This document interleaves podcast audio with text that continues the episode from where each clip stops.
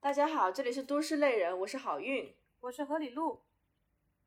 作为在都市奔波的打工人呢，租房一直是我们绕不过去的话题。那这一期呢，我们就想跟大家来聊聊在城市租房的这个话题。每一次租房呢，我们的微信都会添加很多中介的好友，他们呢带领我们在城市里面穿梭，努力寻找我们自己心仪的房子。所以说呢，他们可以说是我们作为这种在大城市北漂或者沪漂的，绝对会必须打交道的一一个群体之一。那通过和呃，他们去不断的接触呢，我们也发现，其实啊，每一位中介朋友背后都有非常多有趣的故事。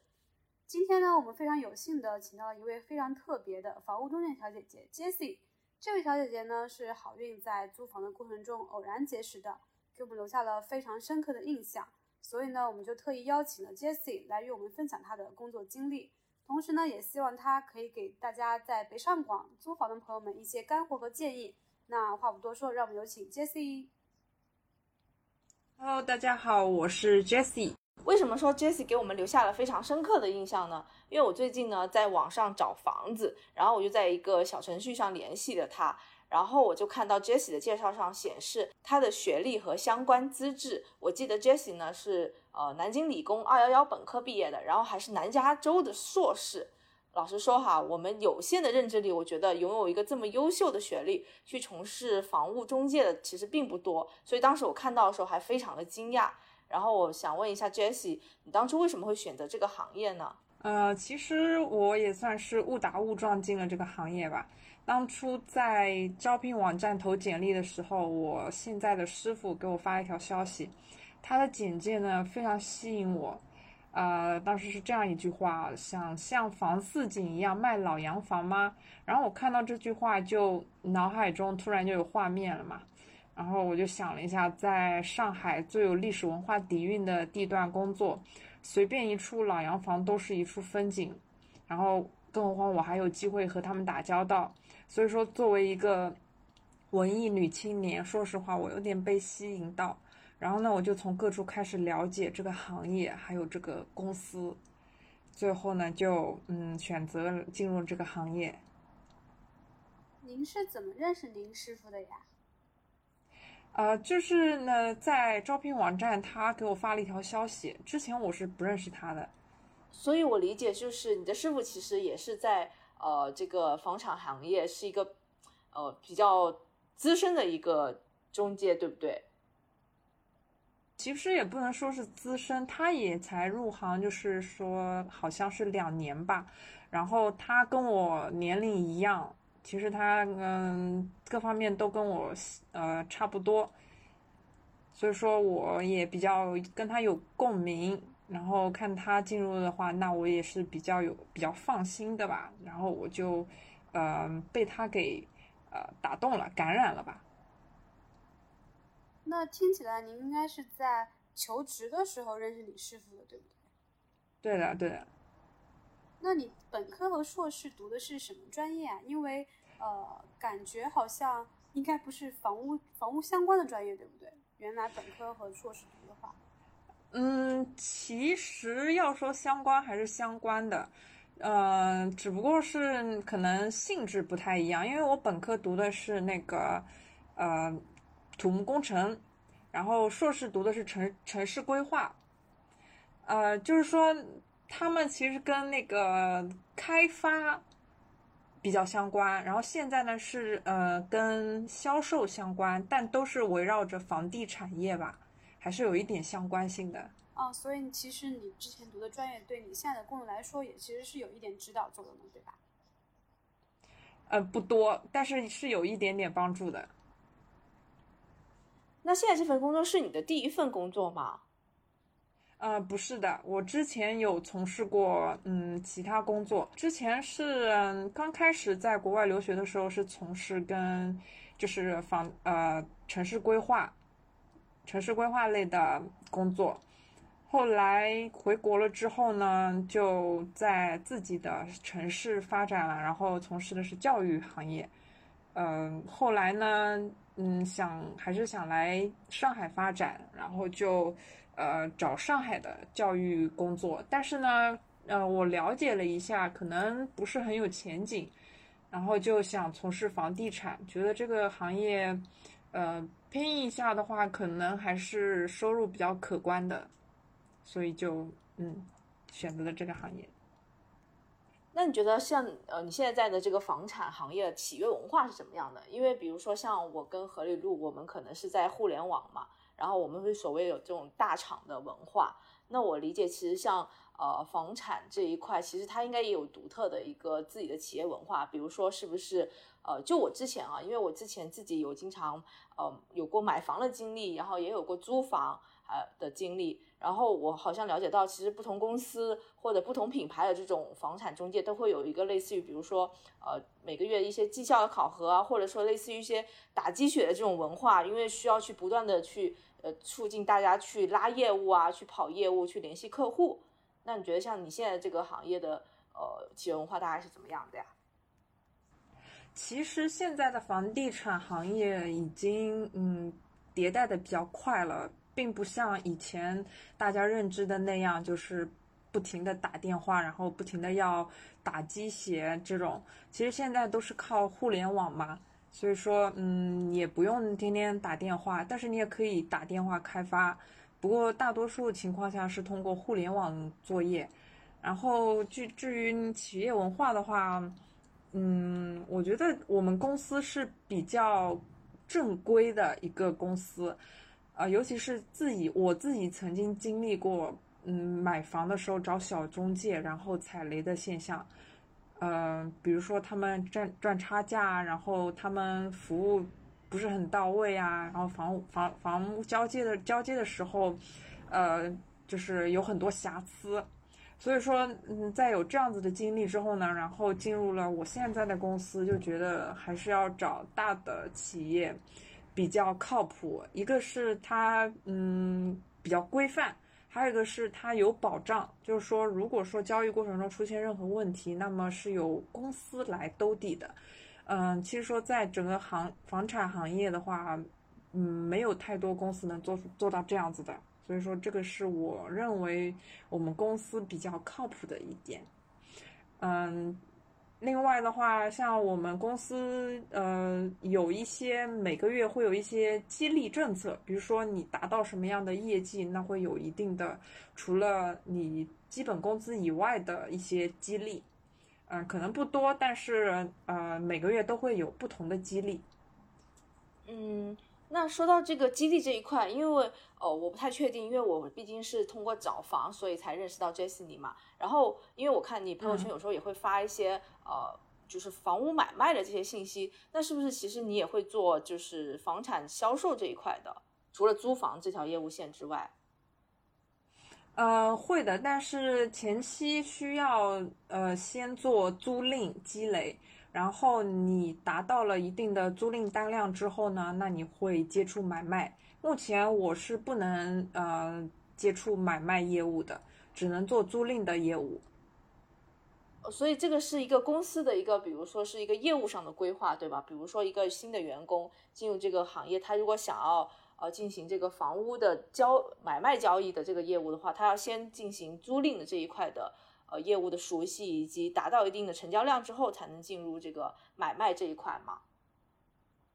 对的，嗯，基本上大多数房产公司都会这样吧，因为呃，你想一开始你进入一个公司，你还是新人，没有太多客户，那你要开买卖的话会比较难，尤其是像上海交易的数额会比较大，那么嗯，也就是说它的标的。越大，那么成交的可能性就越低，尤其是像我们做那个高端房产的，那么开买卖单的话，会呃几率会更小一些。所以说前期为了你生存下去，你必须要做租赁，然后你积累到一定的客户，那么你再做买卖的话，会相对比较简单。我有一个问题啊，可能比较插科打诨了一点，因为我每次去租房的时候呢。一方面就感叹，就是中间小哥哥小姐姐带我们看房子也蛮辛苦的，但另外一方面，可能因为我们是那种常年坐办公室啊什么的，然后我会觉得说，在城市里漫游的那种感觉也还蛮蛮幸福，也还蛮自由的，就就感觉这个工作时间比较自由。我不知道你是不是在也有这样的感觉，就是当你从事房屋中介职业之后，会不会很多的时候你的工作时间都还蛮自由的，或者你的工作内容除了说呃陪客户看房，还是有一些时间是可以在这个城市里漫游啊，或者是。你懂我的意思？呃，没有，我个人的话是完全没有的，因为我比较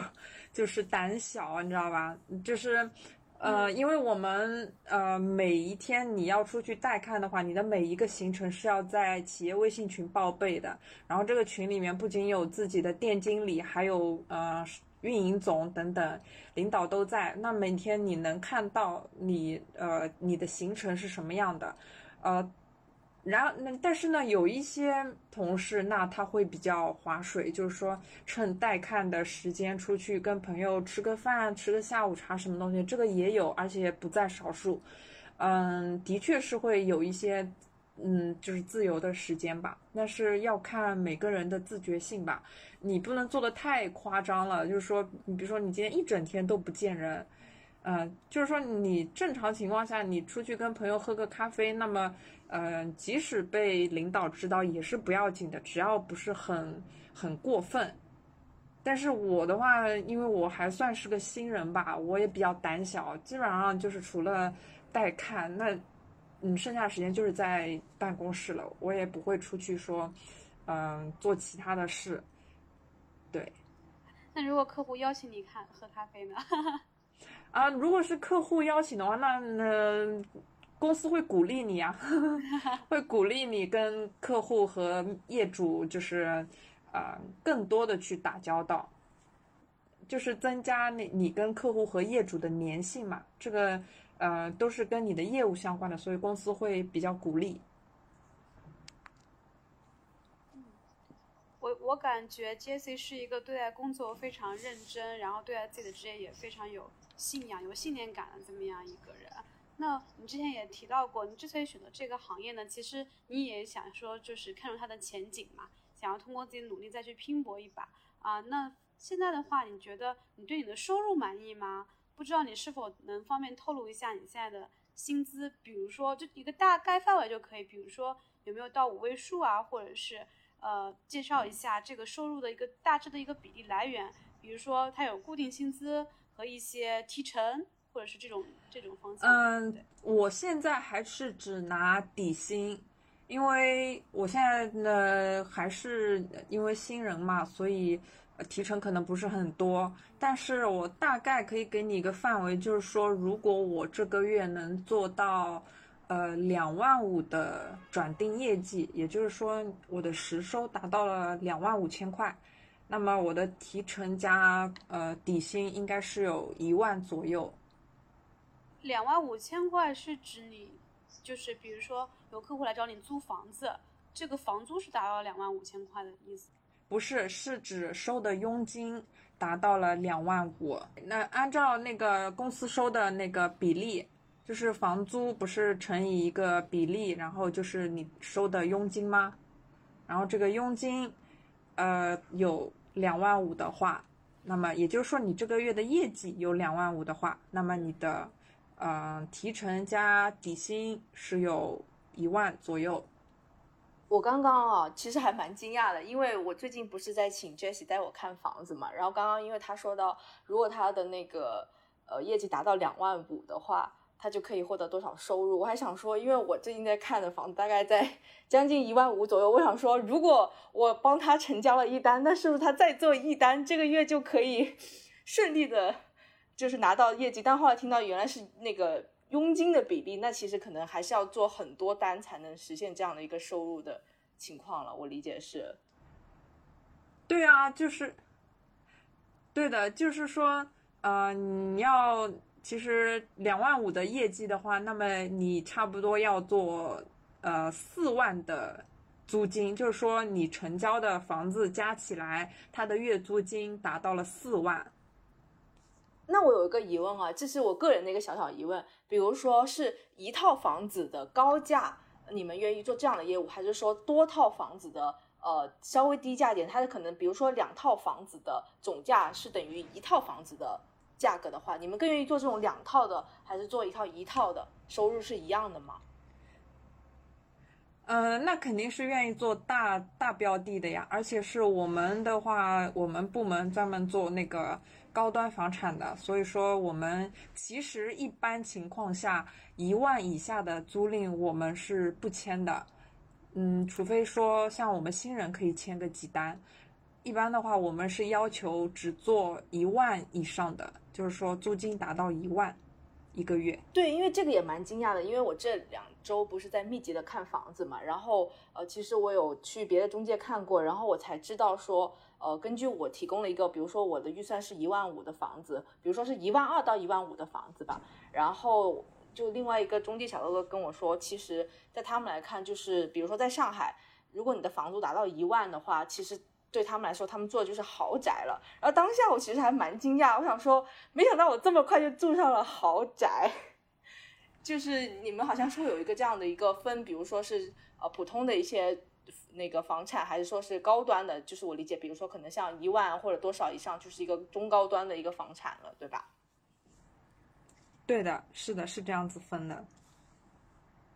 然后，因为刚刚你也说到，你们部门是专门做这个高端的这个豪宅这一块业务嘛？那我理解，其实是不是呃在专门像你们部门上，在员工的招聘上，其实也是有一定的门槛的。比如说像你这么高的学历，是不是其实你的同事都至少要是呃硕士毕业的这种，或者是要名校毕业？然后毕竟因为日常接触的客户可能也是比较呃那个高端一些的，因为尤其涉及到像房屋买卖的，还不像租赁那么相对简单一些的时候。嗯，好像是没有硬性的规定，但是呃从这个。呃，普遍的水平来看的话，就是说平均水平或者说中位数水平的话，那么我们部部门应该是比较呃学历是比较高的，因为呃我们部门是有很多硕士，并且有很多留学硕士，就是跟我差不多呃学历的，而且还有一个好像是呃这个潜在的门槛吧，就是。长相不能太，这个应该是应该是有这么一个，呃，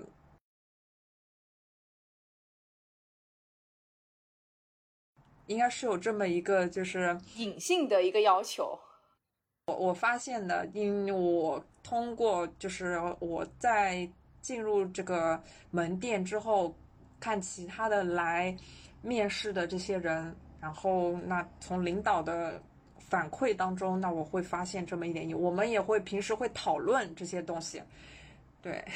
当然肯定是就是开玩笑这么说啊，就是说，呃，因为我们部门可能对于服务比其他的，嗯，普通部门比较，呃，高端一点，我们我们的服务更加的优质一点。你这样说的话，我真的觉得现在这个。房产行业，特特别是中介这个，其实门槛还挺高的，就是对学历也有要求，然后对呃外表也有一个其实一个稍微的门槛的。嗯，对，就是学历是硬性规定，但是长相的话，这个只能说，呃，也许是一个其实不是很好的一个标准吧。但是怎么说呢？实际情况下来看，的确是，嗯，你不能说，嗯，就是特别。夸张的长相，对吧？就是要正常一点的。但是好像，嗯，因就是我我发现同事里面也是我们事业部比较，就说颜值上面是比较那个的，就是客观来讲是这样子的。可能长得好看的是不是成交量会高一些，承承担量会多一些？呃，是的。就是好像长得呃好看的，嗯，那么录录用的几率会更高，对。但是嗯，普通事业部的话就完全不会对长相有要求。不愧是服务高端客户的。我们平时也会自己讨论嘛，就是说，哎呀，今天这个面试者就是长得不是很 满意，嗯，就是也没有说贬低他的样子，但的确好像我发现我们的领导在面试过程中会考虑这个一点，因为你想想，如果是一个呃呃，比如说我是我是一个男的，我中我是一个中年富豪，我肯定希望漂亮的小姐姐 带我看房，而且我会不好意思，就是反而会降低一下自己的那些，就不想让自己显得是一个很挑剔的人，就显得尽量事少一点。说白了就是，我如果是一个中年富婆，我也希望帅气的小哥哥陪我看房，人都是这样子的。其实有有有一点就是，嗯，很现实的因素，就是说，一般长得好看的人，那么他做事情通常都会比较顺利。嗯，这个我蛮认可的。这其实，在各行各业都一样了，只是说因为刚好那个房产这个行业又是跟人打交道特别多的，所以就更需要一些可能第一的直观印象是比较好的。这个确实是合情合理的，我觉得。然后，因为最近 Jessie 不是在带我看房子嘛，然后我记得就是上周我们其实看了，呃，其实算是在上海最中心的地带了，因为是靠近那个网红街武康路那一边嘛。然后我记得我们还看了一个是建于上个世纪二十年代，呃，就是门口还写着“上海优秀历史建筑”的这样的一些房子。其实这么老的这种房子呢，按道理说就是应该真的是非常旧了嘛，但是它其实走到里面那个整个楼道还是保存的非常好的，而且整个造型上也特别有就是当年那种年代感。然后我相信，其实很多朋友也一直非常希望有机会可以在上海这样的老洋房住一段时间嘛。所以，因为我最近还没有定下我的房子，所以我也想说，请问一下 Jessie，不知道到底真正住上这样房子的这些租客，他们是什么样的一群人？然后也想请 Jessie 跟我们分享一下，就是说不要一味的迷恋这种上好老洋房，就是也要看呃这种房子是不是真的适合自己，因为其实这种老房子还是会有一些隐呃潜在的弊端嘛。其实我们这一片呃很多租客都是有老房子情节的，啊、我们看过那那很多那种装修很复古的老房子，嗯、不少文艺的女孩子都会比较喜欢。当然有嗯那个中年男士也会喜欢的，其实都不分年龄层。嗯，因为这个老房子就是说，虽然它比较老，但是呢，它的租金依然很高，而且是像那些装修好一点的话，一般呃一室的话都要一万左右，两室的话就要两万左右了。但是呢，一些老房子它的楼道环境不是很好，因为它嗯，就是说，呃，像这些洋房或者新式里弄，它可能是有多个产权，里面住着很多户人家。那有些人家呢就会把杂物放到楼道里面，甚至说会在那个楼道里面做饭，导致乌烟瘴气。然后其次呢，老房子可能隔音不是很好，然后也有可能渗水。当然，有些业主他会重新装修，嗯、特别是嗯比较用心的业主，他会做隔音或者是防水处理。另外呢，像上海一到梅雨季啊，一楼可能会比较潮湿，那么女孩子的话就不建议住在一楼。当然，如果说这个房子嗯采光好的话，可能会比较好一些，就没有那么潮湿了。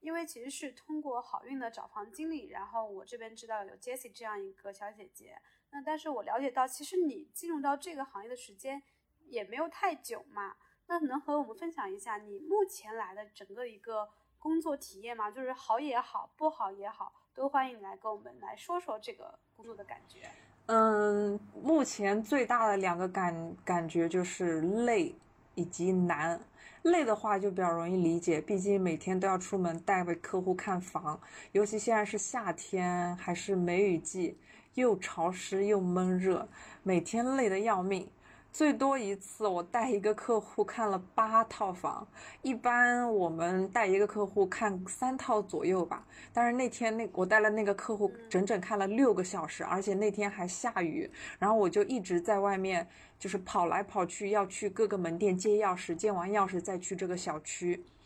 呃，这是比较累。然后难的话就难在，嗯，我们天天要和形形色色的人打交道，客户跟业主都比较难搞，往往呢我们就，嗯，很吃力，不讨好，不被理解。客户方面的难处呢，就是说有人呃预算非常低，要求还贼多，然后我们实在找不到他满意的房子。那业主方面呢，就是心态太高，不肯降价，但是他屋况又不是很好，还要挑租客，就是说嗯，相互都找不到，呃，客户找不到合适的房子，业主找不到合适的租客，就是嗯比较难。那你说到有他们很难搞，那最难搞的客户或者业主，你目前为止碰到过的是怎么样子的？呃，最难搞的客户就是说，他四千块想要在法租界核心地段找一个一房，然后不要一楼，不要顶楼，呃，要采光好，靠近地铁站，就是说步行范围之内，呃，他就是把所有能够为这个房屋的租金提高的所有条件全都加上了，但是只出四千块，完全找不到。房子即使是自如合租都找不到，但是他呃还呃觉得很自信，一定能找到，然后嗯找了很多的房子给他，他都挑出了各种各样的毛病，最后我也没有给他找到房子，这是最难搞的客户。所以最后就没有成交吗？没有成交，最后我也不知道他有没有找到合适的房子，起码我们这里是绝对找不到的。其实 Jesse 刚刚你说的这些，就是这个租客对房屋的要求的时候，我还有点心虚啊，因为你刚刚提到的要求，其实基本也是我的 要求，就是我也不能要一楼，然后我是三楼以上，其实就不太 OK，如果没有电梯的话，然后也希望在市中心靠近地铁之类的。但是你预算是达到了呀。就说在你你的预算之内，你是可以满足这些要求的，你知道吗？对，因为我本来想说，我都有这么，我个人认为我自己是把预算提高到了极致的时候，但是没想到就是也看了一两周房，还是没看到嘛，所以然后也跟着 Jessie 在市区骑着自行车横跨各个街区，然后也看了不少房子。然后说到这个在市区看房子，我要分享一下我的感受，因为我是去年从北京搬到上海来嘛，因为我之前在北京也会到处去看房。然后呢，我们在北京，其实那个就是我们的那个中介小哥哥或小姐姐，他们都一般都会有那个电动车，然后他其实都会那个开着电动车载着我到处看，其实这样就很方便。然后我来到上海看房之后，才发现上海这边就是上一次我看房那个中介小姐姐跟我说，中这边的上海那个电动车是不允许载人的，然后载人的话是要罚款五十，而且被交警抓到是真的是会骂的非常严重，而且同时你还要戴头盔。然后我就觉得哇。真的很多要求，然后所以我就骑着那个自行车跟着 Jessie 到处走，然后我就发现骑自行车其实也蛮多规矩的，就是 因为在北京我们真的就是随意穿行，就没有黑北京的意思啊，只是说我来到上海之后就发现看房也就是这个交通的问题，其实也变成了一个在上海看房比较艰难的因素，尤其是在这两个月梅雨季，我上个星期还是在。挑战了在上海市区单手骑车，然后另外一手撑着伞，在雨中骑行，跟着那个中介到处看房，我就觉得其实真的蛮难的。然后那个你们的一个同事就说，其实你们已经习惯了这种呃方式，就常常在雨中可能也会要骑自行车带着大家去看房子。你还算是好的，你会骑自行车。你知道我遇到一个客户，三十几岁的男孩子。他不会骑自行车，然后我带他看好多套房，每两套房之间都要打车，最后他也没有跟我成交，所以说我那一个客户 亏的很多，你知道吗？每一个每次都给他打车大概二十块钱，然后嗯，起码都两次，也就是说我大概亏了一两百块钱吧，最后他也没有跟我成交，所以说你还算是好的，你知道吗？而且我们那天运气也很好，没有下雨。所以打车是你们出吗？那个客户竟然没有自己打车，而且他还是一个男士。对，就是一般情况下，像我们打车全都是自己掏，但是遇到就是比较好一点的客户会，他会给你打车，但是大多数的客户都很抠的，不肯打。妈呀！那那你打车公司报销吗？不报销呀，所以说我现在嗯。呃，还没有超过底薪的话，所有的开销都是我自己来贴，所以很不划算的。因为说实话，我就是那天就骑了两次，我发现其实我们真的骑的也蛮远的。当时我在骑的时候，我就觉得说，其实身边还是真的有蛮多朋友他不会骑自行车的。我想说，那这样在上海看房，真的每每看一个地方就得打个车，确实也是蛮麻烦的。是的，那那也听到，就是你有说到这个工作中有一些可能比较劳累、比较辛苦，甚至是说在还没有拿到收获之前，可能要倒贴钱的部分嘛。那在你现在过程中，有没有哪些是让你觉得呃其实还蛮开心的，或者说是支撑你继续去做，呃，或是支撑你继续在这份工作上勤勤恳恳的耕耘的？可不可以也跟我们分享一下？呃，最开心的其实就是得到业主或者是客户的肯定，即使他们最终没有和你成交，你也会有很呃很大的成就感。啊？为什么他没有跟你成交？你的你的成就感来自于哪里啊？就得到他的肯定啊，他嗯不仅肯定了你这个人，嗯、同时肯定了你这个公司吧。哦，就等于说有一些你会觉得你还是会收获到一个比较正面的一些细节或者一些点，是对你来说是很挑战的部分，就是你暂时可能觉得说你还需要时间去克服，或者不习惯也好，或者就是不自信的部分。嗯，最大的挑战可能就是谈判吧，跟一个是跟业主谈判这个价格，也就是说，那我们客户会还价吗？那么我们如何谈判能够让业主接受这个价格，然后接受这个客户的各种条件，这是最大的挑战。通常情况下来说，呃，我可能都要花费很大的力气，就比如说去谈判个两三轮，可能才能把这个呃事情谈谈妥。但是有很多次都是谈不妥的，嗯、就是会有很大的挫败感。说到这个谈判啊，因为 我其实最近也已经看中了一个房子，然后也是请 Jessie 在帮我跟房东谈判嘛。然后其实包括之前，呃，我也有一些感想想要分享，因为我这个绝对没有任何地图炮的感觉啊，就是没有地图炮的意思。但是因为我之前前两年可能是在北京租房嘛，然后我现在是在上海，然后我就觉得其实上海的呃可能是本地的房东。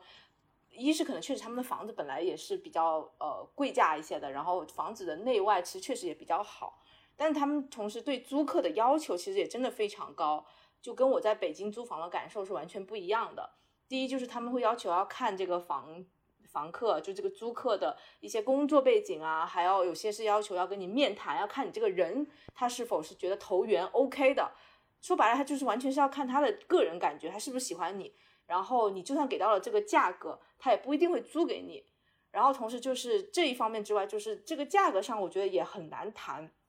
他们对呃，就是押金啊，以及在租金上呃的那个就是什么要求是卡的非常严的，不会说像北京上，在北京的时候可能呃不会有这么这么多的要求，就大概大概的差不多。比如说我呃暖气会帮你包啊，然后押一付三啊这种。但我在上海遇到就是可能很多房东提出的都是要押二，然后同时呢，他不会负责你任何的其他费用，比如说网费、煤气费、暖气费什么的，呃，这些其实全部都是要自己去打理的。同时，他会呃非常的要你注重呃你对这个房间的保养，他会问你很多情况，然后再决定是否租给你。我不知道 Jesse 你在跟这些业主打交道的时候有没有这种感觉啊？没错，你说的非常对。所以说我今天也有问你你的一些背景情况嘛，也就是说想要给我的谈判增加一些筹码，你知道吗？就是说，如果说你的各方面素质都比较高的话，那么这个呃房东也会呃更愿意选择你。也许说你出的价格不高，那也有可能他会选择你，而不是选择其他人。对，因为我之前就因为这段时间密集的看房，所以我甚至都已经学会了一套话术，就是每次到最后那个中介小哥哥或小姐姐，像 Jesse 这样，就会要我一个自我介绍，我就会说某某某大厂，然后呃什么多少。呃，不养宠物，然后会定期找阿姨定期保洁，然后我个人的生活习惯什么，大致会这样一两句，整套会发给那个中介小姐姐们。然后今天 Jessie 问我说，我还没来得及发，然后他已经回复我说，房东已经拒绝了我的这个价格 offer。然后当时我想说，哦，真的好难。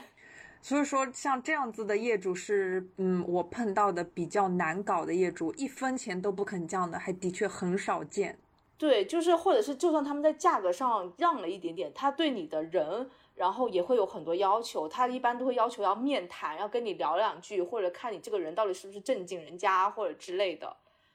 就反正我这是我自人的感觉哦。没错，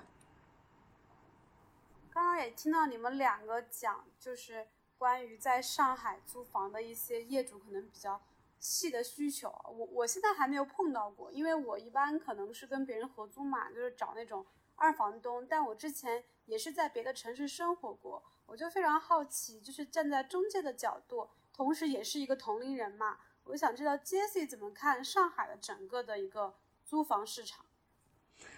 呃，我觉得吧，这个一线租房实在是太贵了。我们都是打工人，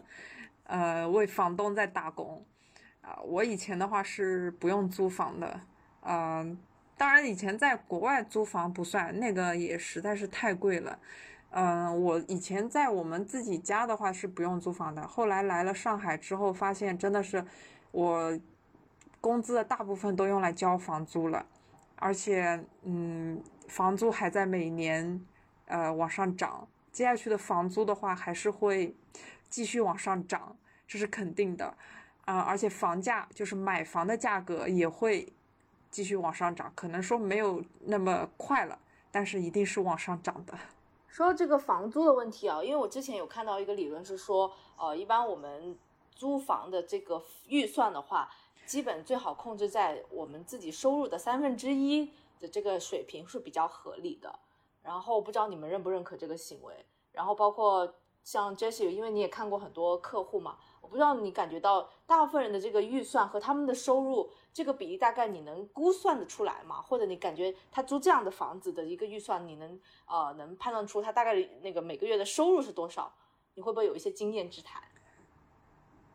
没有，完全不知道他们的就是房租跟收入比例。有的时候我甚至会想，嗯，因为我们做那个高端租赁比较多嘛，有的时候真的甚至会想，他月月月薪得多高才会租这个四五万的房子呀？就是会有这样子的想法。是不是？我真的特别好奇这样的一群人，因为我知道你们其实我在，因为我在小程序上看到了很多房子，我就看到一些真的很好的，但是可能就是像 Jesse 你说的，可能要三到五万，我就想说这样的房子到底谁会去住？除了那种可能一家人啊或者什么，但我相信还是有不少那种可能是单身贵族或者是早早就是挖到一桶金的一些有志青年啊，他们租了这样的房子，就我觉得这样的人真的，我特别好奇他们，说白了就是。那其实有这么一个嗯客户，他是给我们透露过他的工作的，呃，他当然是要租一个四万七的房子，然后呃，他是那个 Farfetch，就是发发奇的一个高管。那他每年不仅是有那个公司的分红，然后还有就是股票的分红，所以这样子的大概这样子收入的一个客户，他会去选择五万左右的房子。哇哦，发发奇，而且每个月五万的房租，其实真的可以买房了。我觉得房贷也都不用这么多。嗯，但是有些人他会因为没有购房资格，所以只能选择租房。当然，也有些人他是，啊、对他因为可能有房子了，然后房子比较远，也有可能是他现在还没有购房资格，就是会这样子一个情况。好想跟这样的就是精英人士交交朋友。我觉得你们就是能在第一线跟他们打交道，其实也蛮好的。因为有一些像比如说成交之后，可能还可以成为朋友。像租房，可能因为这个周期比较短嘛，可能还相对没有那么容易。比如说一个是买房的话，因为这个周期非常的长，然后包括整个交易，还有呃前期、后期到。最后的话，基本我基本上成交下来，我觉得如果顺利的话，其实都能成为挺好的朋友。所以我觉得这也是呃，你们可以积累到很多人脉了。我觉得，嗯，是的，是是有这样子的一个呃优势吧。那像 Jessie 你，因为你们每天会跟很多不同的客户去打交道嘛，然后也会带大家去看各种房子。那你平你之前是不是有遇到过呃一些，比如说我们大家都认识的一些名人啊，或者一些网红啊之类的？因为毕竟你们面对都是一些中高端的客户嘛。我自己是没有遇到过，但是我们店的同事遇到过。呃，之前他有帮那个一个一线的男明星呢，他现在是导演了，帮他卖掉过他的房子。然后也有同事接到过上门客，就是一个老演员，但不是特别出名的那种。哎，上门客是什么意思呀？就是呃，你每天门店开在那边，不是会有人进来呃租房或者是买房嘛？这个就叫上门客。哦，我懂了，等于他直接亲自过来，来到了门店找你们去约，对的去看房子，也有过来挂牌要卖或者是要出租他的房子的。那还蛮亲身，就亲力亲为的耶。一般像这样子的客户都是比较准的客户，意向强烈的。那像我，我就你这样勾引勾引了我的好奇心啊。比如说像这些比较可能大家都认识的一些公众人物，他们在买房或者在租房的时候，会不会有一些特别的要求？比如说要呃比较偏的一些地方，或者是管理特别好的小区，保安比较严密的这种，或者是是不是有几个知名的小区，我们大家都知道，可能都是主要就是艺人都在那边住的那种。啊，很多啊，像那个复兴龙域不是郑爽的房子嘛，然后还有什么，呃，浦东那边那个叫什么九龙仓啊那些房子，然后还有一些，呃，马在我们附近的那个嘉里华庭，然后的话买在那个环贸旁边的上海天喜，好棒好棒！我希望有一天可以跟他们做邻居啊。How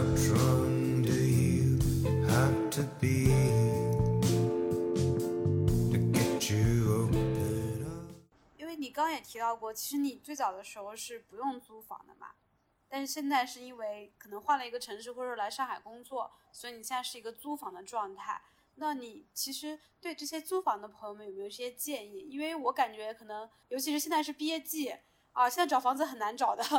现在毕业季的话，对于毕业的那些应届生们来说，可能呃刚开始收入不是很高，那可以考虑自如合租。那我现在自己呢也是呃租的自如的房子，然后那如果你想整租的话，只能选择稍微远的地铁能到达的地方吧。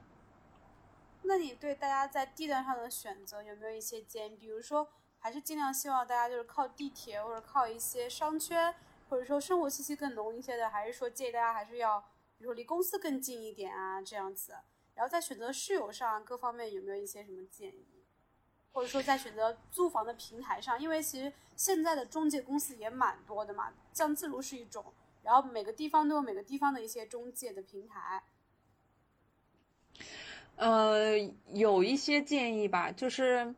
嗯，最好是某一条地铁线直达，就是说不要转线，这样子的话通勤会花嗯比较多的时间。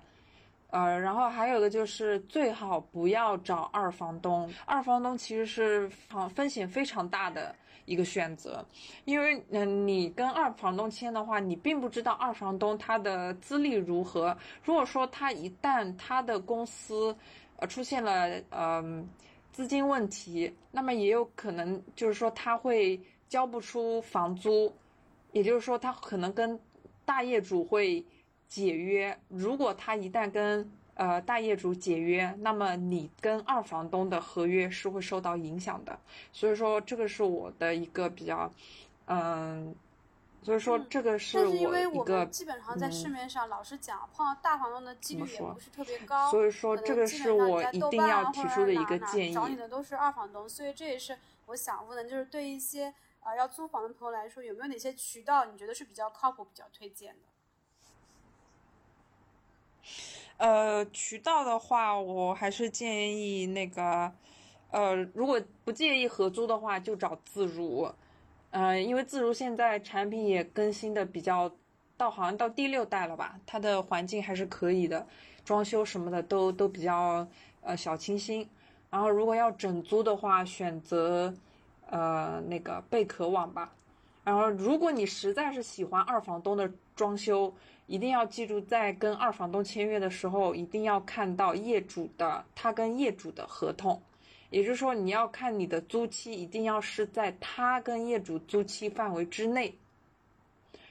或者说你能看到业主给你的给他的委托书，就是说你一定要保证业主是同意他出租的，并且要保证。呃，业主给他的租期是大于你的租期的。好的呀，那关于今天，因为 Jessie 也跟我们分享了很多在整个房产这个行业的一些呃小秘密啊，还有一些现在租房的一些状况吧。然后整体下来，因为嗯，然后整体下来，不知道 Jessie 你会不会觉得房产行业是一个？呃，还蛮有潜力，然后也建议更多年轻人去投身的一个行业呢。嗯，我觉得每个人的观念不同，因为我自己也没有在哪一个行业嗯比较嗯成功过，所以嗯不具备发言权吧。但是如果一定要分享的话，那我一定会说，呃，要找一个品德好的老板或者是上司，一定要小心那种一开始给就给你画大饼的，最后不仅给你。不仅没有给你大饼，还会把你坑惨，呃，所以说我不会建议别人加入这个房产行业，但我一定是不会阻止你加入房产行业的。不知道我这么说能不能理解？你这句话好像一个 slogan 哦，听起来铿锵，就是很铿锵有力的那种。对，就是我一般不会轻易给别人建议，但是。你要说，呃，这个行业如果说我反感它的话，那么我一定会阻止你加入，对不对？如果说我不阻止你加入的话，说明我对这个行业还没有没有什么反感的情绪。但是我一定不会说，哎，你你一定要来这个行业，对吧？我不会说建议你来这个行业，就是这个意思。对，因为每个人情况确实也不一样，每个人的的想法也不一样嘛。好的呀，那今天非常谢谢 Jessie 的那个分享。如果听众朋友们，我们最近有在上海有需要租房的一个服务的话，也可以来联系我们，然后我们可以给你推荐 Jessie，就是特别靠谱的一个小姐姐，然后可以带我们，可以带大家去上海最网红的那个街道武康路、衡山路那一边，还有法租界那一带，看很多很棒的房子。好的，感谢 Jessie，也让我们祝 Jessie 工作顺利，然后也希望好运能赶快做到她心里的好房子。谢谢，谢谢，谢谢。